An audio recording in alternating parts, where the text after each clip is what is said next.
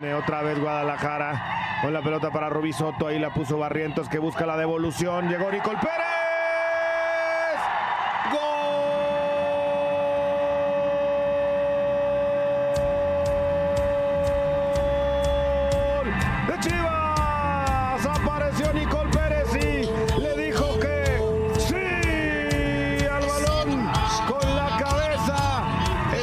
Nuestra segunda temporada estará llena de muchas sorpresas, por lo que me alegra anunciarles que este podcast es parte de una serie de tres que hace un esfuerzo por dar a conocer un poco más sobre la historia del fútbol femenino. Hola, soy Sari y quiero contarles una historia chiquita.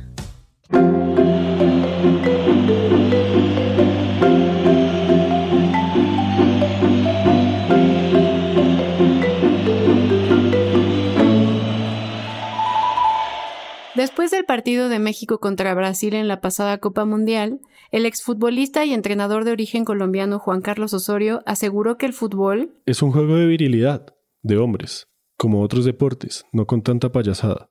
Esto último debido a que Neymar se tomó varios minutos para ponerse de pie después de un golpe que recibió de Miguel Layún. Neymar. Se le fue el balón.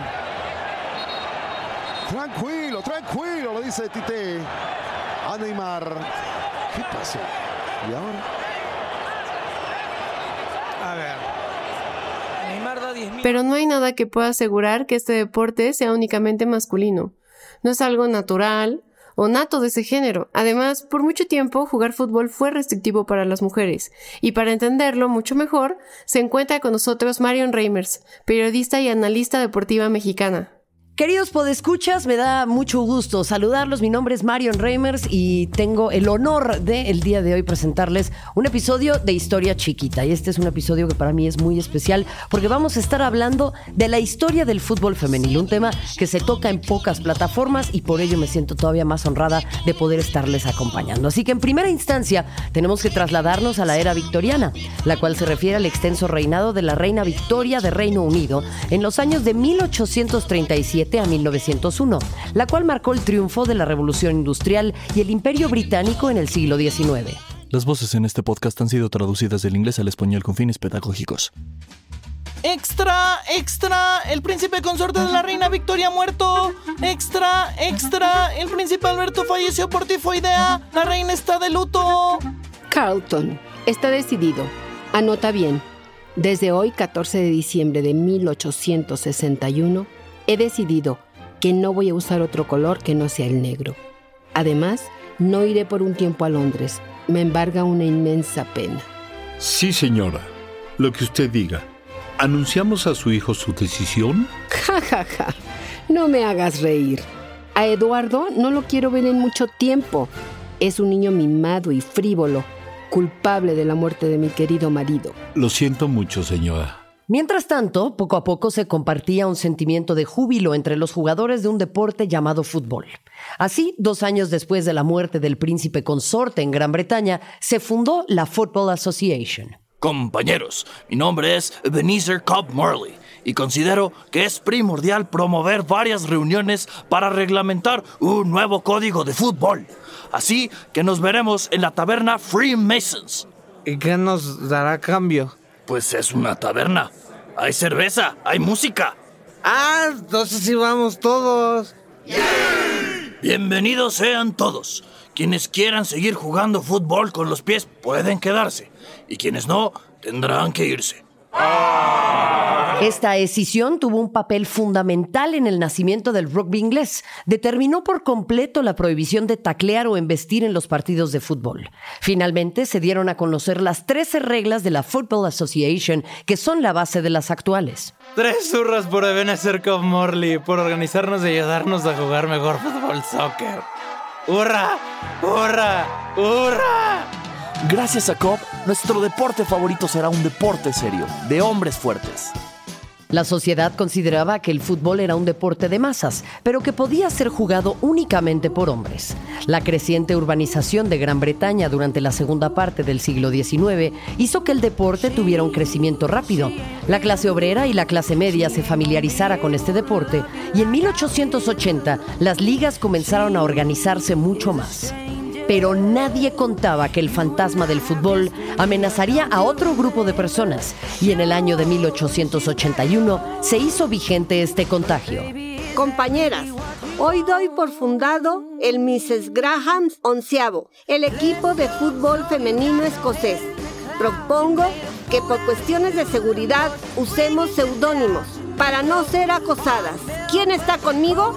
El primer partido de fútbol femenil en Gran Bretaña se dio en mayo de 1881 y la noticia fue dada a conocer en un periódico el 9 de mayo de 1881. Un partido de fútbol tuvo lugar en el Camino de la Pascua en Edimburgo este sábado, con equipos plenamente femeninos que representaban a Inglaterra y Escocia.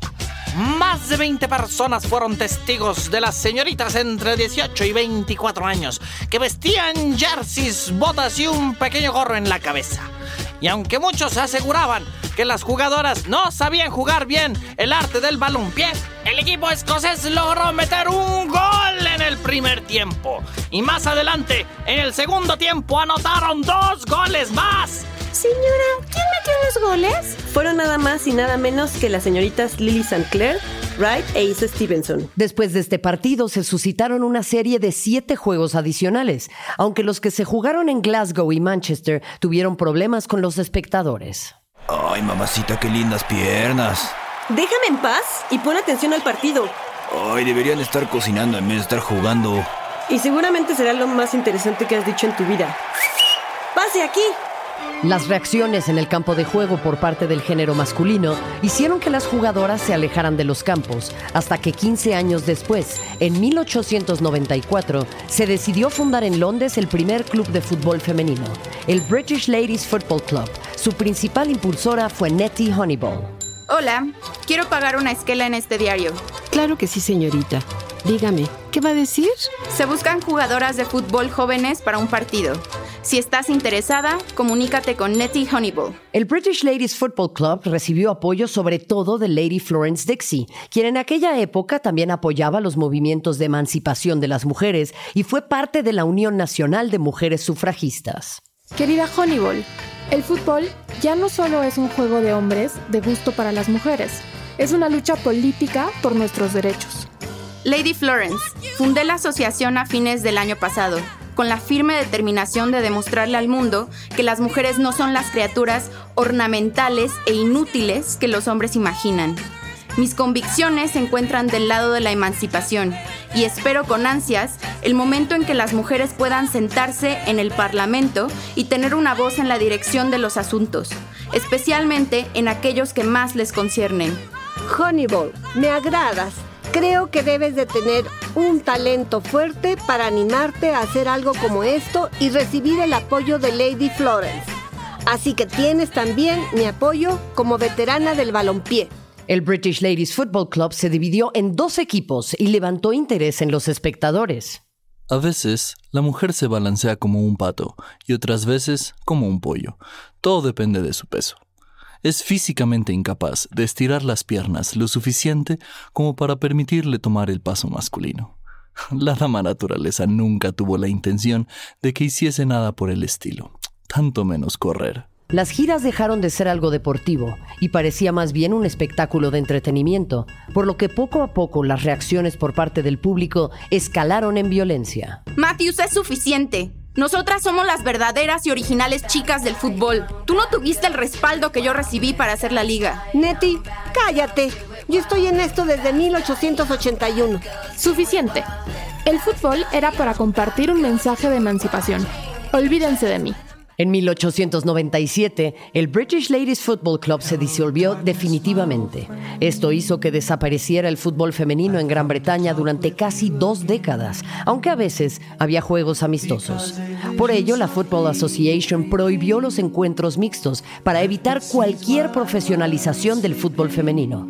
Para muchos especialistas del fútbol, el inicio del siglo XX y la Primera Guerra Mundial terminarían sacudiendo a la sociedad europea. Así nació la primera edad dorada del fútbol femenino. La popularidad y la atención mediática de la nueva bandada de futbolistas en Gran Bretaña terminaría por preocupar a la Football Association.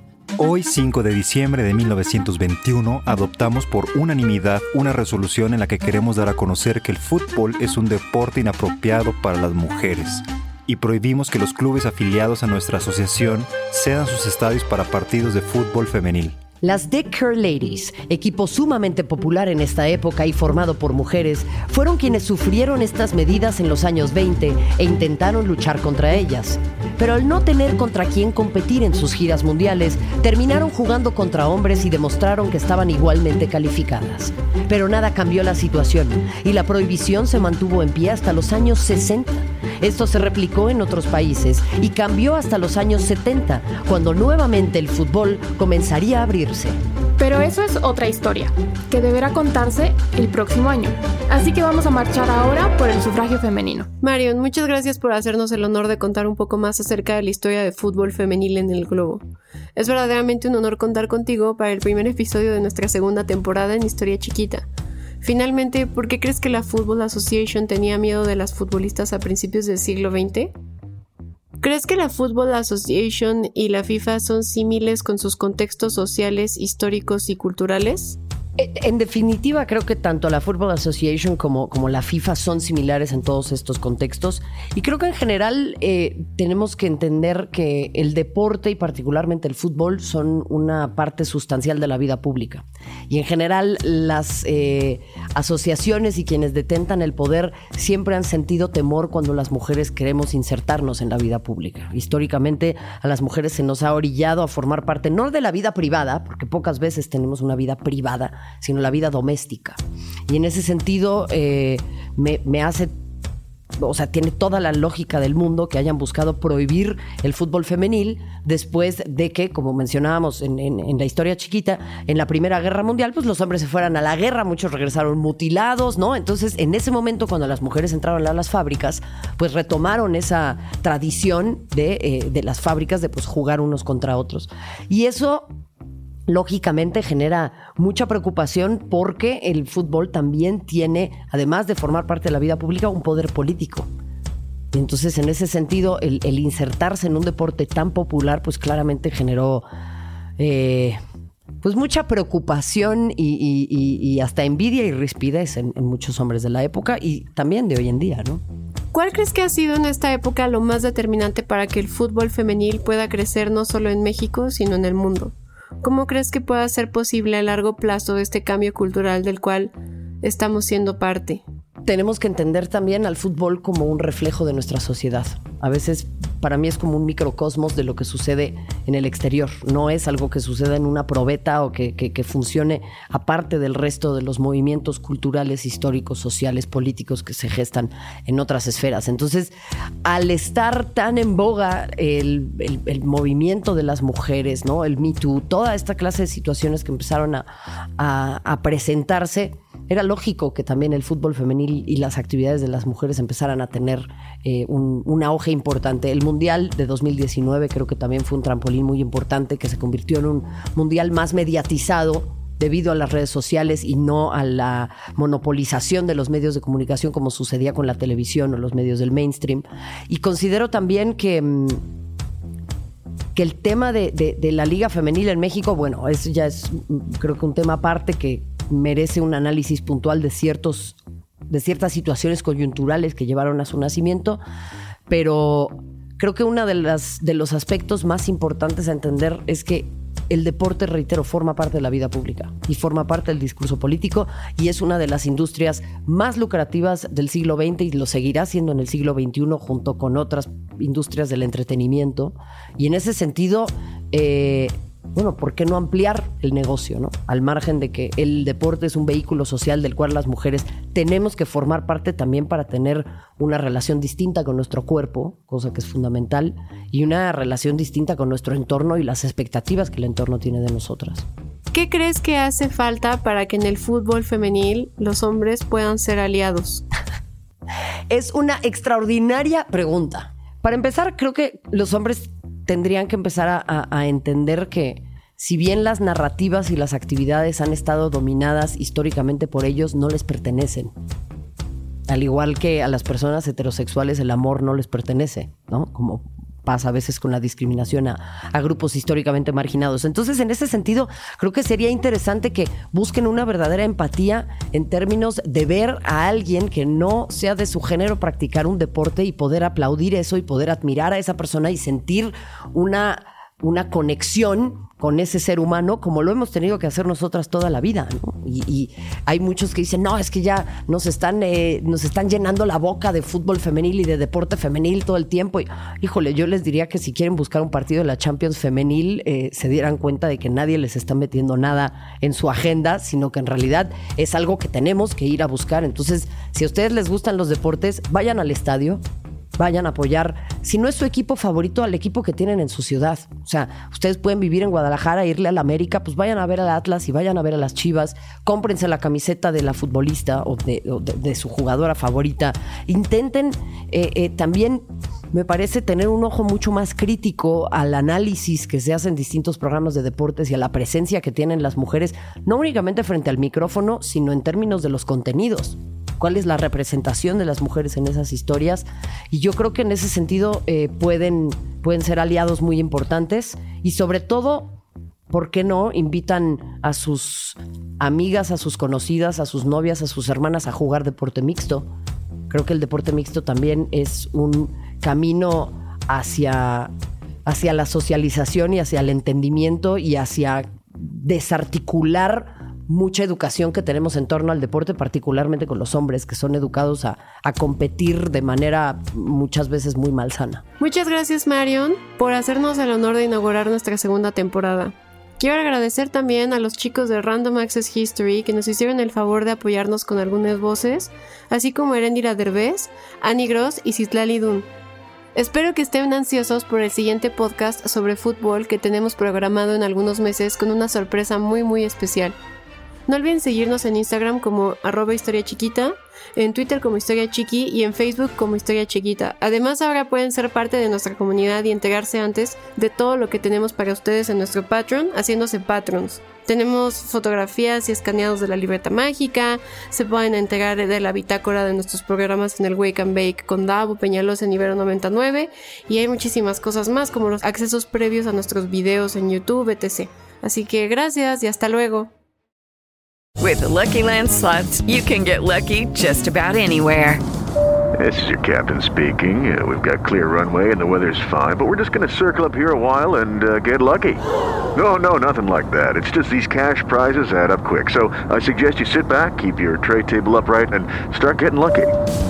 Play for free at LuckyLandSlots.com. Are you feeling lucky? No purchase necessary. Void where prohibited by law. 18 plus terms and conditions apply. See website for details. Grand Canyon University, an affordable private Christian university, is one of the largest and fastest growing universities in the country, offering more than 270 programs online. In addition to federal grants and aid, GCU's online students received nearly $130 million in institutional scholarships in 2022. Find your purpose at Grand Canyon University. Private, Christian, affordable. Visit gcu.edu slash myoffer to see the scholarships you may qualify for.